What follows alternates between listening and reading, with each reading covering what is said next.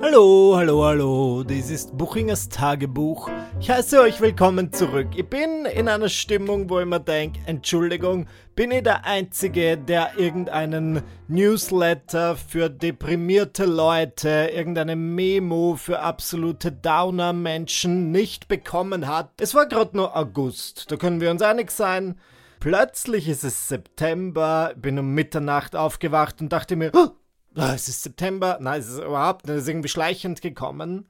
Jetzt ist mein ganzes Instagram voll von Leuten, die sagen, bye bye Sommer, es war sehr schön, schade, dass es jetzt vorbei ist. Und ich denke mir so, um, excuse me, meteorologisch gesehen geht doch der Sommer noch bis 23. September. Ich verstehe nicht, warum jetzt jeder dem Sommer Lebewohl haucht. Ich bin noch nicht bereit dafür. Ich habe den Sommer noch nicht wirklich so genossen, wie ich ihn gerne genossen hätte. Von dem her, lasst mir meinen Spaß. Wir haben noch gut drei Wochen Sommer und ich meine, sorry, bei dieser globalen Erwärmung kann ich sagen, der Sommer geht bis Mitte Oktober. Das ist meine Meinung, Michis Meinung und ich verstehe wenn man ein sehr, ich würde sagen, konventionelles Leben hat, das nach gewissen Schemata abläuft, dann kann man sagen, okay, mit Schulbeginn endet mein persönlicher Sommer, weil was der, ich habe meine zwei kleinen Wutzis, Clara Salome,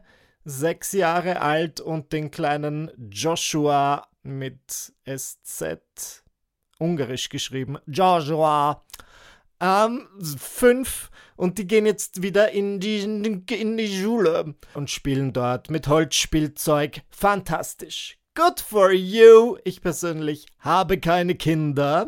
Fun Fact über mich. Ich habe auch keine geheimen Kinder. Ich bin jetzt nicht so unterwegs wie Kylie Jenner, dass ich sage, guess what? Erst Monate später enthülle ich, ich habe ein Baby. Nein, ich habe im Moment kein Baby. Es liegt hier nicht in meinem Abstellkammerl. Was der in der, in der Waschtrommel meiner Waschmaschine liegt hier jetzt der kleine Torben Hendrik. Torben Hendrik, bitte sei kurz ruhig. Der Papa nimmt seinen Podcast auf. Moment, ich mach schnell die Waschmaschine zu. Und passt schon wieder. Jetzt haben wir unsere Ruhe. Habe ich nicht. Ich habe aber mitbekommen, dass ähm, jetzt der Schul, die Schulferien zu Ende sind. Das heißt, es ist Schulbeginn. Und da ist mir schon ein bisschen auf die Nerven gegangen. Ich habe ganz, ganz viele Kinder gesehen, als ich heute in einem Restaurant Mittagessen war. Und du merkst einfach, die Kinder haben nur so viel Energie von den Ferien, weil sie jetzt zwei Monate relaxen durften oder was auch immer. Und ich fand es ganz interessant, die sind so alle durch die Gegend gezischt. Besonders ein kleiner Junge ist immer so an unserem Tisch vorbei und hätte fast den Tisch umgeworfen. Und dann gab es einen kurzen Moment, Buchingers Tagebuch, der offene und ehrliche Podcast, wo ich einfach wusste, okay, dieser Junge wird immer und immer wieder an unserem Tisch vorbeilaufen und ich habe schon so mein Bein ausgestreckt. Weil ich mir dachte, das nächste Mal, wenn er vorbeiläuft, wird er über mein Bein fallen und es wird ihm eine Lektion sein. Das macht er nie wieder. Ich hatte zehn Sekunden lang mein Bein ausgestreckt und dann dachte ich mir, Michi, nein, stopp, du darfst nicht dieser Mensch werden. Ich weiß, du hast diese leichte Ader in dir, dass du dann so böse zu fremden Kindern sein möchtest, aber du darfst so nicht sein. Und ich habe mein Bein wieder eingefahren und es hat alles gepasst. Er ist auch kein weiteres Mal an unserem Tisch vorbeigelaufen und ich dachte mir, ich muss mir jetzt bewusst stoppen, bevor er absoluter Griesgram, also ein richtiger Groundscherm wird, weil das ist ein gefährlicher Pfad, den ich nicht entlang gehen möchte. Ich bin spirituell, ich glaube an Energien, ich glaube, man merkt schon, wenn irgendwie so ein genereller Umbruch ist und wenngleich ich sehr weit entfernt bin von der Schule, auch von der Uni, auch von irgendwelchen Jobs, die sich nach Jahreszeiten richten, merke doch, dass jetzt irgendwie so eine Aufbruchsstimmung in der Luft ist. Ja, ich habe so dieses typische Schulbeginn-Feeling in mir. Das erinnert mich immer an einen meiner Lieblingsfilme, E-Mail für dich wo die Hauptfigur darüber schreibt, dass sie im September oder im Herbst immer am liebsten Schulutensilien kaufen möchte. Und ich fühle mich genauso. Es wird draußen ein bisschen kühler. Ich habe das Gefühl, ich muss zum Libro gehen, Hefte und Umschläge kaufen und neue Stifte und irgendein Faber-Castell Stiftset, wenn ich mich spendabel fühle. Und das finde ich ganz interessant. Ähm, mein Leben ändert sich nicht wirklich. Ich habe jetzt nicht unbedingt mehr zu tun und auch nicht weniger als in den letzten vier Wochen. Aber es ist trotzdem, es ist eine andere Energie. Das kann ich nicht leugnen.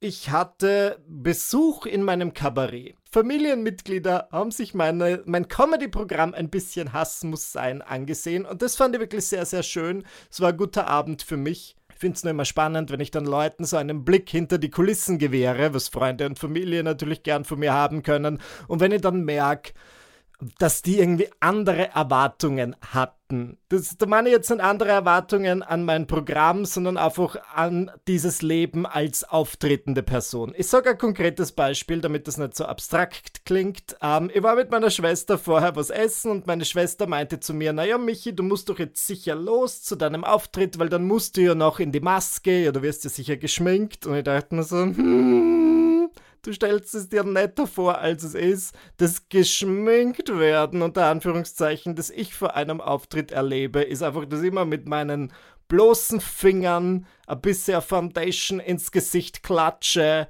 dann, ähm, okay, an Tagen, wo ich mir denke, wow, heute muss ich aussehen wie aus dem Ei gepellt, vielleicht ein bisschen Concealer. Und dann gebe ich mir so Puder drauf, damit ich nicht so glänze. Und es ist überhaupt nicht glamorous, ja. Und dann habe ich ein bisschen mit meiner Schwester darüber geredet und sie dachte, also sie hatte wirklich den Eindruck, ich hätte einen von der Location gestellten Make-up-Artist der oder die mich vorher schminkt, damit ich dann reif für die Bühne aussehe, wie ein Vorschlag meiner selbst, so wie ich aussehen könnte, wenn ich mehr Wasser und weniger Wodka trinken würde. Aber nein, sowas habe ich nicht. Und ich finde es immer witzig, dass man sich als außenstehende Person diese Dinge immer ein bisschen glamouröser vorstellt, als sie tatsächlich sind. Mittlerweile muss ich sagen, habe ich mich daran gewöhnt. Früher war das bei mir auch so. Früher, als ich zum Beispiel Anfang 20 war und so zum ersten Mal meine, meinen kleinen Zeh in das riesige Pool des Showbiz eingetaucht hatte, dachte ich mir, alles wirkt immer so glamourös, bis es dann mir passiert und dann finde ich es irgendwie enttäuschender als die siebte Staffel von Gilmore Girls. Und ich habe jetzt in dieser Folge, keine Sorge, das ist nur ein kurzes Segment, aber immer so ein paar Dinge rausgepickt, wo ich das Gefühl habe, die Leute glauben immer, dass es wahnsinnig glamorous an meinem Leben ist und ich bin jetzt hier, um zu sagen, wie es wirklich ist. Bei den Auftritten habe ich das Gefühl, die Leute sprechen ganz gerne immer vor einer Entourage, wie man das gerne nennt. Und wenn ich dann eben Freunde, Familie, wen auch immer zu mir in den Backstage-Bereich bitte, sind die immer völlig schockiert davon, dass ich dort ganz alleine rumsitze und mich mehr oder weniger langweile. Und die sagen dann so, also so wie wirklich schon gehabt, dass andere Leute so zu mir sagen, ja, wo sind die ganzen Menschen, Michi, wo ist dein Team? Und ich glaube, das ist einfach eine sehr beliebte Illusion, dass man sich denkt, dass KünstlerInnen immer mit einem riesigen Team reisen. Keine Ahnung, eben Make-up-Artist, Management, Personal Assistant, Personal Trainer, persönlicher Omelette-Koch aber das ist in meinem Fall zumindest nicht so. Wobei ich dazu sagen muss, ich glaube, wenn ich es wollen würde, dann ja. Wenn ich jetzt zu meiner, meiner Agentur sagen würde, ich möchte, dass wer da ist, dann wären die schon wahrscheinlich da. Aber grundsätzlich muss ich sagen, ich habe ganz gern meine Ruhe, beziehungsweise das stimmt gar nicht. Es ist mir eigentlich gleich, ob jetzt jemand da ist oder nicht. Es ist manchmal ganz nett, mit jemandem zu quatschen. Es ist manchmal aber ganz nett, seine Ruhe zu haben. Aber ich finde es halt nicht notwendig. Ja, ich habe jetzt zum Beispiel, ich zähle nicht mit, aber ich glaube, mit meinem neuen Comedy-Programm ist es ähm, tatsächlich mein 50. sicher schon mein 50. Auftritt, wage ich zu behaupten. Es wäre eigenartig, wenn ich da jetzt darauf bestehen würde, dass immer jemand dabei ist. Ich verstehe es, bei den ersten paar Male war schon jemand dabei. Aber mittlerweile, so ehrlich muss ich vielleicht auch kurz sein, ist es oft so, dass ich eine halbe Stunde vor Auftritt schon langsam zur Location schlittere was unangenehm sein kann, weil es dann so Menschen aus dem Publikum gibt, die das mit dem Einlass ein bisschen zu ernst nehmen. Ja, steht dann so am Ticket okay, Einlass eine halbe Stunde vor Beginn der Show. Das heißt, auch dann, wenn ich aufkreuze, nur manche Menschen sind halt wirklich schon eine Stunde vorher dort. Mir ist es dann manchmal unangenehm, beziehungsweise finde ich es halt witzig, wenn ich dann so nach dem Publikum ankomme. Ja, die sitzen schon lang dort, dann komme ich erst.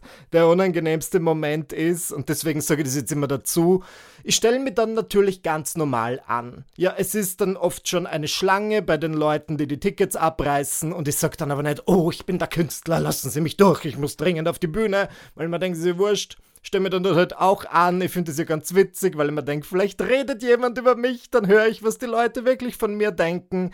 Und es passiert aber nicht selten, dass ich dann bei der Person ankomme, die das Ticket kontrolliert, die dann zu mir sagt, ja, ihr Ticket bitte. Und dann sage ich so, ja, ich bin der Künstler, ich trete heute hier auf.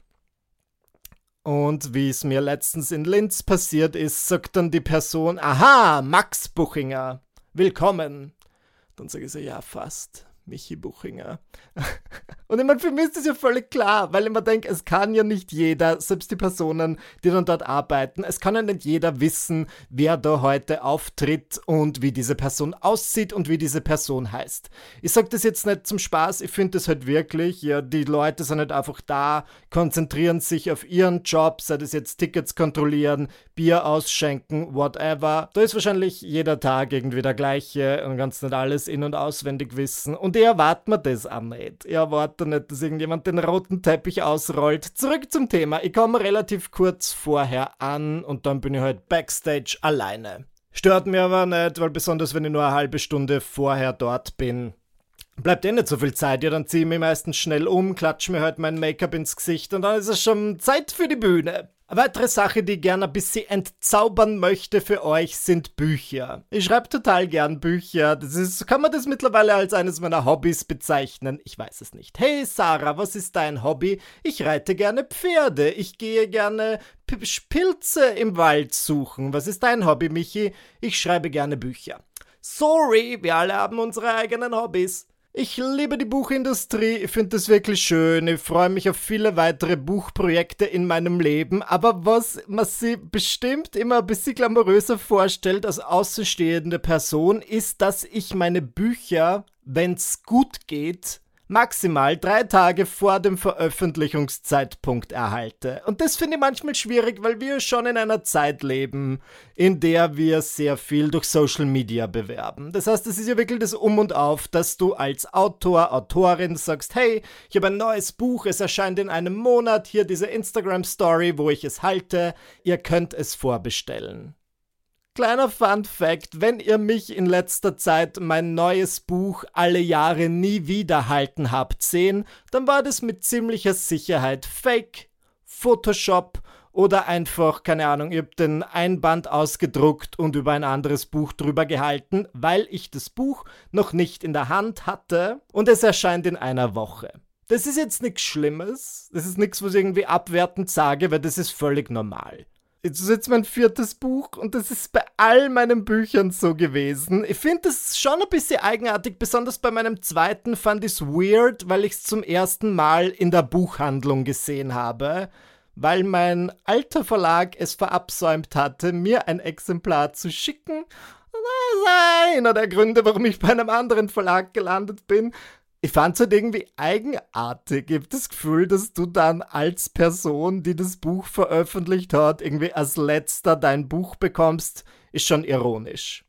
Versteht's mir nicht falsch. Ich glaube, wenn ich jetzt irgendwie hochliterarische Werke schreiben würde, die im Hardcover erscheinen und das total antizipiert wird, so sehr sogar, dass man vorab Exemplare druckt und es dann an alle JournalistInnen aus dem deutschsprachigen Feuilleton schickt, wäre das schon was anderes, aber ich weiß von ganz vielen befreundeten AutorInnen, die ebenfalls Sachbücher oder Unterhaltungsliteratur schreiben, dass es halt einfach so ist, dass du dein Buch dann drei Tage vorher per Post oder im Verlag bekommst und das finde ich in dem Sinn nicht wild. Ich habe mich mittlerweile daran gewöhnt, aber das ist halt was, was man sich, glaube ich, als außenstehende Person definitiv anders vorstellt.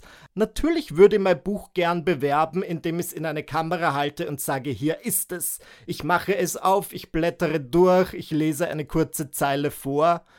Und das geht dann halt in dem Sinn nicht. Ich habe natürlich mein Buch als PDF mit den fertigen Illustrationen. Ich kann es schon durchgehen, nur ich finde so ein PDF in einer Instagram-Story herzuzeigen ist auch nicht wahnsinnig sexy. Jetzt, wo ich das gesagt habe, muss ich aber sagen, ich habe letztens wieder mein neues Buch Alle Jahre nie wieder komplett durchgelesen und ich habe schon viel gelacht. Ich finde das wirklich witzig, wenn man dann, man schreibt, man schreibt, man schreibt. Man ist so richtig drin in diesem Projekt, dann gibt man es ab und zumindest ich mache das so, ja, ich lasse es dann so ein bis zwei Monate liegen. Ich schaue nicht mehr, mehr rein, weil ich mir denke, das Schlimmste, was jetzt passieren könnte, ist, dass ich irgendeinen groben Fehler entdecke, den ich unbedingt ändern möchte, zu einem Zeitpunkt, wo ich ihn wahrscheinlich nicht mehr ändern kann. Deswegen mache ich das nicht. Und dann ist es immer ein ganz besonderer Genuss, wenn ich halt ein paar Monate später wieder die Fahnen, wie man das gerne nennt, durchlese und mir denke, Very funny. ich lache über meinen eigenen Witz. In alle Jahre nie wieder geht es eben um all die Dinge, die ich an Weihnachten bzw. den Feiertagen hasse. Und es ist jetzt keine Liste in dem Sinn, also ich list schon die Dinge auf, die mir nerven, aber ich schreibe dann immer eine witzige Anekdote, eine nette Geschichte oder zumindest einen kurzen Absatz zu diesem Thema. Und ich finde es ganz spannend, weil dadurch, dass das Thema Weihnachten und Feiertage generell halt relativ begrenzt ist, habe ich das Gefühl, es ist einfach alles drin. Ich habe jetzt in den letzten Monaten, Wochen sehr viel mit FreundInnen über dieses Buch gesprochen. Ich habe gesagt, hey, das Buch erscheint da und es geht um all die Dinge, die wir alle an Weihnachten hassen. Und dann haben die Leute ganz oft gesagt, ja, na, ich habe noch einen Punkt für dich, den kannst du ergänzen. Ich hasse es, wenn alle Leute sagen, Bärbel, zu Weihnachten schenken wir uns dieses Jahr nichts. Und dann sage ich so, ja, Bärbel, das kommt natürlich in dem Buch vor. Und dann sagt sie so, ah, okay, aber wie ist es mit Spendensammlern von der Feuerwehr, die zu dir nach Hause kommen und dich dann genau erwischen, wenn du gerade Feiertagssex haben möchtest?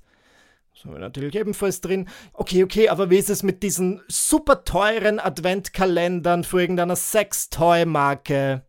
Natürlich sind auch die super teuren Adventkalender von irgendeiner Sex-Toy-Marke drin. Ich lüge euch nicht an, wenn ich sage, in diesem Buch ist alles drin. Ich habe hab an alles gedacht. Es ist komplett. Und was ich auch voll schön finde, ich habe mir dann gedacht, okay, es ist sehr viel ähm, Hass.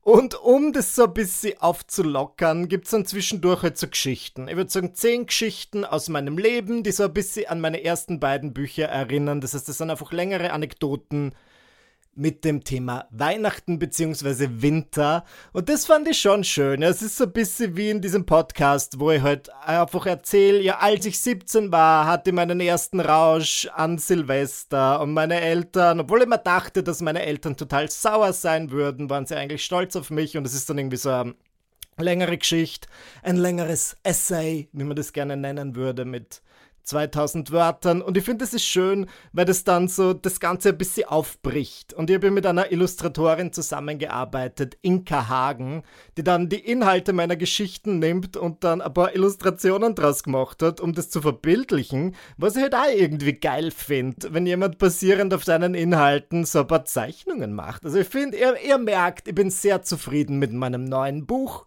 Und ja, es erscheint jetzt schon bald, 14. September. Okay, das Neueste in meinem Leben ist, ihr habt ja vielleicht in der letzten Podcast-Folge gemerkt, ich drehe ein bisschen am Rad. Sagt man das so oder ich liege unterm Rad, wie auch immer. Ich war einfach sehr gestresst und ich dachte mir, ich muss irgendwo weg. Ich muss in den Urlaub, obwohl ich erst im Urlaub war. Und dann dachte ich mir, Michi, nein, das ist wieder mal so typisch von mir, dass ich immer irgendwie fliehen möchte Stattdessen finde ich es ja wirklich wichtiger, ich würde einfach lernen, Entspannung, Stressreduktion in meinen Alltag einzubauen. Und oft fliegen einem die Dinge zu. Ja, wir waren letztens shoppen, Dominik und ich, und da haben wir in einem relativ fancy Concept Store einen Bekannten von Dominik getroffen, der dann relativ spontan mit uns essen gegangen ist.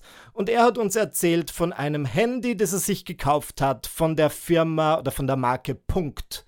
Das ist so eine Marke, die macht ein 350 Euro Handy, das geil aussieht, es ist super designt und es kann nichts anderes als telefonieren und SMS. Und ich glaube, du kannst es als WLAN-Hotspot für deinen Laptop nutzen, falls du wirklich irgendwas anderes machen musst. Aber es ist in dem Sinn kein Smartphone. Und ich dachte mir, das klingt geil. Ja, es klingt wirklich super, weil ich bin doch jemand, ich gebe es ja zu, ich bin schon bis zu einem gewissen Grad Social Media süchtig.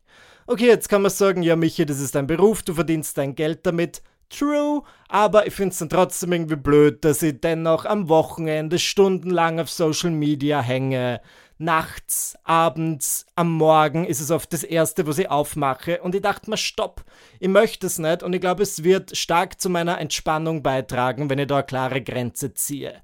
Wenn ich euch sage, dass ich drauf und dran war, dieses 350 Euro Handy zu kaufen, dann ist es nicht gelogen. Und ich habe dann so ein paar Rezensionen gelesen und die Leute sagen, jo, es könnte besser sein. Für diesen Preis könnte es besser sein, wenngleich es ein wunderschönes Designobjekt ist. Und dann dachte ich mir, gut, es muss ja irgendeine andere Möglichkeit geben. Und dann ist mir wieder was eingefallen, was ich vor einiger Zeit gehört habe über ein sogenanntes Dumbphone. So nennt man das gerne. Also das Gegenteil von Smartphone. Einfach ein dummes Handy. Ein Handy, das nichts kann. Und ich habe dann im Internet genau ein solches bestellt um 25 Euro. Das ist schon mal günstig. Es ist wirklich so ein winziges Handy, das ein bisschen aussieht wie ein Nokia 3310, aber genauso groß ist wie mein Daumen das ist, muss ich ganz ehrlich sagen, nicht hervorgegangen aus dem Anzeigebild. Ihr dachte schon, dass es ein größeres Handy war. Ich hab's nicht so genau gelesen. Es ist winzig klein und das ist jetzt mein neuestes Ding. Ja, wenn es mir zu viel wird, beziehungsweise wenn ich einfach aktiv entspannen möchte, dann nehme ich meine SIM-Karte aus meinem iPhone raus, gebe sie in dieses winzige kleine Handy, dann mache ich einen Ausflug fahr mit der Straßenbahn zur Endstation und gehe irgendwo drei Stunden in Neuwaldeck im Wald spazieren, so wie ich es gestern getan habe. Und ich muss sagen, das ist insofern geil, weil ich ja schon ein bisschen Schisser bin. Ja, in letzter Zeit gab es viele Situationen, wo mir einfach jemand anrufen musste oder mir SMS schreiben musste,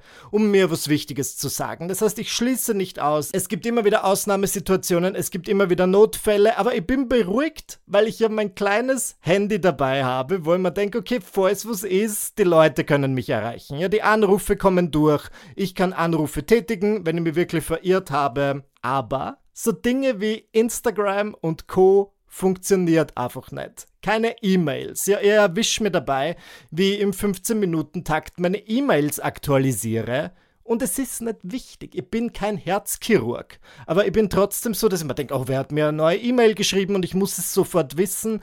Und ich möchte es gern ablegen, weil ich das Gefühl habe, dann geht man einfach entspannter durch den Tag. Und es tut mir leid, sagen zu müssen, dass ich mich einfach in gewisser Hinsicht ein bisschen machtlos fühle. Und ich wünschte, ich könnte meinen inneren Schweinehund besser bändigen, dass ich einfach sage, okay, ich habe Instagram am Handy, ich habe eine Mail-App am Handy, nur ich mache sie einfach für die nächsten drei Stunden nicht auf. Nur ich weiß, dass ich es nicht schaffe. Ja, ich muss mir meiner Limitationen bewusst sein und das ist eine davon. Ich schaffe es einfach nicht. Ich, ich würde es dann sehen, ich würde es dann wissen und ehe ich weiß, wie es mir geschieht, bin ich dann schon wieder 30 Minuten auf Instagram, obwohl ich eigentlich in der Natur sein möchte probiert es aus. Ja, ihr müsst euch kein neues Handy dafür kaufen. Ihr könnt einfach euer Handy einfach mal zu Hause lassen. Aber ich fand es wirklich eigentlich ganz geil, so unterwegs zu sein und dann siehst du irgendwas total Schönes, sei das jetzt ein Sonnenuntergang oder ein lustiges Schild und du kannst kein Foto davon machen. Ich finde es auch so lustig, weil ich bin so gewöhnt, alles, was so ein bisschen mehr als absolut alltäglich ist, sofort abzufotografieren, unsterblich zu machen, damit ich das später irgendjemandem zeigen kann. Und so ist es halt einfach. Du hast dann keinen Beweis dafür und du musst es den Leuten dann auch erzählen, ob sie dir glauben oder nicht, dass du jetzt einen urlustigen Hund gesehen hast. Dann war ich zum Beispiel letztens mit jemandem verabredet und ich habe eben nur mein Dumbphone dabei gehabt. Und ich bin in die, selbstbewusst in die U-Bahn gestiegen und dachte mir, ja, in dieses Lokal, in das wir gehen, in dem war ich schon dreimal. Und dann bin ich ausgestiegen bei der U-Bahn und ich wusste nicht ganz, wo ich hin muss. Und das war einmal wieder so schön, weil ich mir dachte, wusstet ihr, wann ich zum letzten Mal das Gefühl hatte, ich weiß nicht ganz, wo ich hin muss und ich kann es nicht sofort herausfinden? Das war auch, ich möchte jetzt auch nicht so spirituell klingen wie so ein Esoteriker. Ja, Montag bis Freitag verwende ich schon ganz normal mein Smartphone und bin auch viel auf Instagram. Nur, ich fand dann diese Momente so nett, die ich schon seit Jahren nicht mehr hatte, wo ich einfach eine fremde Person fragen muss, hey, wissen Sie zufällig, wo dieses Restaurant ist? Ich bin schon ein bisschen spät dran dann bin ich dorthin gekommen und die Person, mit der ich verabredet war, war so, keine Ahnung, drei Minuten verspätet was überhaupt nicht lang ist, ist ja auch völlig normal, und hatte mir schon eine WhatsApp-Nachricht geschrieben, die ich nicht bekommen habe, weil mein Dumbphone nicht WhatsApp-fähig ist. Und dann bin ich halt so in diesem Lokal herumgesessen und habe ein bisschen in die Luft geschaut, ich habe die anderen Leute beobachtet, ich habe am Nebentisch gelauscht, ich habe in die Speisekarte geschaut Und dann ist meine Verabredung eh schon gekommen. Und ich finde das einfach total nett. Ich kann es nicht anders sagen. Und vielleicht bin ich deswegen jetzt, ich bin wirklich entspannter, das kann ich schon sagen. Ich bin ein bisschen gechillter, aber mir gehen dann andere Leute umso mehr auf die Nerven. Das muss ich kurz sagen, ich habe letztens so eine Kooperationsanfrage per E-Mail bekommen, die mir schon im ersten Moment ein bisschen komisch vorgekommen ist, weil die Person geschrieben hat, ja, wir finden deinen Content so toll, wir möchten unbedingt mit dir zusammenarbeiten bitte sag mir, ob X Interesse hat. Da dachte man so, huh? Who the fuck is X? Und offensichtlich, es war halt einfach so eine Copy-Paste-Nachricht, wo jemand vergessen hat, statt X Michi zu schreiben oder du zu schreiben. Und versteht's mir nicht falsch, ich meine das nicht böse. Es ist ja völlig klar, dass diese Firmen dann nicht für jeden Influencer, mit dem sie vielleicht zusammenarbeiten möchten, so eine individuelle Nachricht schreiben. Ist ja völlig klar. Würde ich auch nicht anders machen, aber es war halt besonders ironisch in Kombination mit wir finden dich so toll, wir mögen deinen Content so gerne. Und ich würde schon sagen, ich habe nicht sofort auf die Mail geantwortet, weil ich heute in meinem neuen Chiller-Modus bin und ich habe einfach ich habe 20 Stunden gewartet. Und dann kam schon die nächste Nachricht. Hast du meine Nachricht erhalten? Bitte sag mir schnell, ob du dabei sein möchtest oder nicht.